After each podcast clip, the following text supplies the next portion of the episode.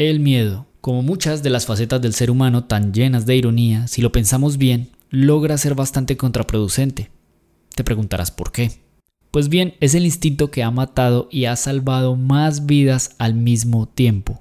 Por un lado, durante la historia de la existencia de vida en nuestro planeta, cuando el miedo aparecía, el cerebro le ordenaba a nuestro cuerpo que bombeara sangre aún más rápido a nuestras extremidades, para poder huir o generar un tipo de defensa. Así, el miedo como instinto libró en incontables ocasiones a nuestros ancestros de ser devorados por depredadores. Y con el tiempo el ser humano se convertiría en el depredador máximo. Pero el ser humano es un ser cambiante. Y con el pasar de los siglos también los depredadores se transformaron. Hoy por hoy esos depredadores son invisibles. Muchos habitan en nuestra imaginación y aunque antes el ser humano corría o luchaba, hoy en día es más común que el ser humano quede absolutamente paralizado cuando el miedo aparece frente a lo incierto y puede dejarnos sin mover un dedo. O frente a un inminente fracaso nos deja inmóviles sin lograr tomar riesgos y eso se traduce básicamente a estar muerto mientras sigues respirando. En Secuencia 5 hablamos de arte, cine, filosofía, tecnología y actualidad siempre con un foco central en el mundo de la creatividad. El miedo. A decir verdad, no odio el miedo. Hablando en el contexto que nos demanda este podcast, que es la creatividad, lo que no me gusta personalmente es la actitud que por lo general adoptamos cuando estamos en situaciones de alto estrés o esos momentos en que todo parece no tener una solución. O más fuerte aún, cuando frente a una situación bastante específica que requiere de nuestra elección y decisión para avanzar, empezamos a imaginar los diferentes desenlaces y todos son catastróficos para nosotros. Pero ¿realmente todo puede terminar tan mal como lo imaginamos normalmente? Esta semana compartí un reel donde hablaba sobre las ideas. Desafortunadamente muchas, por muy buenas que sean, no las convertimos en realidad.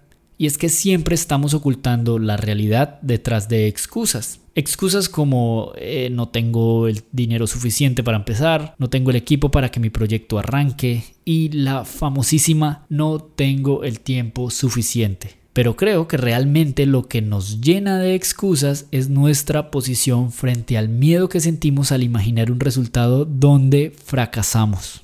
Un panorama donde la gente se burla de nosotros o no les gusta lo que hacemos y nos vemos señalados y llenos de críticas. Es toda una seguidilla de escenarios que nuestro cerebro inventa y que nos paraliza. Y al darnos cuenta, seguimos por años en el mismo lugar, con la misma dinámica de vida que detestamos pero que hemos aceptado con el tiempo como un lugar seguro. Y ahí estamos atrapados con el mismo shot de falacia mental diciéndonos que algún día iniciaremos nuestros proyectos. Hoy por hoy lo que tenemos es una ilusión creada en base a las expectativas que hemos vivido y no se han cumplido o experiencias traumáticas y dolorosas del pasado. Pero me he dado cuenta desde hace ya un tiempo que las situaciones son 10% la situación y 90% como actuamos frente a ellas. Escuché una historia que me hizo meditar en esto que les acabo de decir. La historia es la siguiente. En la recepción de un matrimonio, uno de los meseros, que estaba encargado de la torta de boda, decidió que era buena idea transportarla de una mesa a otra. Cuando estaba realizando la tarea, toda la torta se cayó al piso y se destrozó. Los invitados claramente reaccionaron. Uno de ellos, con rabia, alegaba que debían echar de su trabajo a este mesero. Otro invitado empezó a recoger los pedazos que aún podían salvarse del accidente para servirlos. Otra señora, por su parte, lloraba desconsoladamente porque estaba viendo una tragedia y un invitado más moría de la risa al ver todo lo que estaba sucediendo. La historia es sencilla, pero muy poderosa. Si las cosas que suceden a nuestro alrededor definieran nuestro estado de ánimo, ¿por qué una sola situación provocó tan distintas reacciones? No podemos controlar todo lo que pasa a nuestro alrededor y como muy bien lo decían los estoicos, nuestro poder está en lo que podemos controlar, lo que pensamos, lo que decimos y lo que hacemos. Piénsalo, la mayor parte del tiempo podemos controlar cómo nos sentimos frente a acontecimientos si lo vemos de una forma objetiva. Y estoy totalmente convencido que si vemos al miedo de esa manera, objetivamente, podemos tomar las decisiones correctas que nos ayudan a dar pasos hacia adelante. Séneca decía, a menudo sufrimos más por nuestra imaginación que por la vida real. Y es que el miedo es eso, un enemigo invisible que toca una y otra vez en nuestra mente, pero los acontecimientos que imaginamos no están ahí. no han sucedido aún. Y al final, si jugamos el juego que el miedo nos propone, este se convierte en una profecía que termina cumpliéndose, porque logramos somatizar el miedo y creamos negatividad en nuestra vida. Y así perdemos la batalla sin antes luchar. Cuando sentimos miedo debemos empezar a verlo como un campo de acción para resolver problemas y potenciar nuestra creatividad. Como lo dijimos hace un momento, lo único que podemos controlar constantemente es lo que pensamos, lo que decimos y lo que hacemos. Recuerda no darle tanta relevancia o importancia, y tampoco la merecen, a las cosas negativas que piensas hacia el futuro. Créeme, no merecen tanta energía. Te destruyes a ti mismo cuando te sobrepreocupas por cosas que aún no han pasado. Asume que cuando inicias algo nuevo eres tal vez la persona más torpe del planeta y a nadie le interesa. Es en serio. Creemos constantemente que somos el centro de atención de todos los que nos rodean.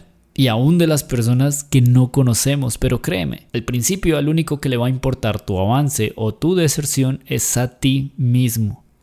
Lo que quiero decir con esto es que no agregues mucha importancia a lo que imaginas que otros piensan de ti. Esta tarea es lenta, pero te aseguro que mientras más seas constante, más tendrás frutos para avanzar.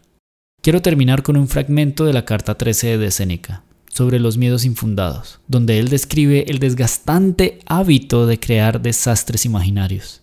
Un mal futuro puede ser verosímil, no quiere decir que sea certero. Cuanto muy esperado no compareció nunca. Incluso si un mal futuro debe necesariamente acontecer, ¿quién te obliga a sufrir su dolor ahora? Suficiente vas a sufrir cuando llegue. Mientras tanto, preságiate mejores cosas. ¿Qué es lo que ganas con esto? Tiempo de vida. Muchas veces sucede que el peligro cercano o incluso inminente detiene su curso, desaparece o pasa a otra cabeza. El incendio abre un camino para la fuga o la espada se frena justo antes de tu garganta. Muchos sobreviven a sus verdugos. Hasta la mala fortuna tiene sus caprichos. Puede que llegue, puede que no llegue. Mientras tanto no es. Imagínate algo mejor. De todo esto nada es tan certero como que nada de eso que tememos es certero. Por lo tanto, la esperanza se contrapone al temor. Y cada vez que algo te parezca totalmente incierto, favorécete. Cree lo mejor. Y hasta acá este episodio de Secuencia 5. Por lo pronto recuerden que me pueden encontrar en Instagram como arroba darling.co, que es mi proyecto profesional de fotografía, y como Dave Calderón R, que es mi perfil personal.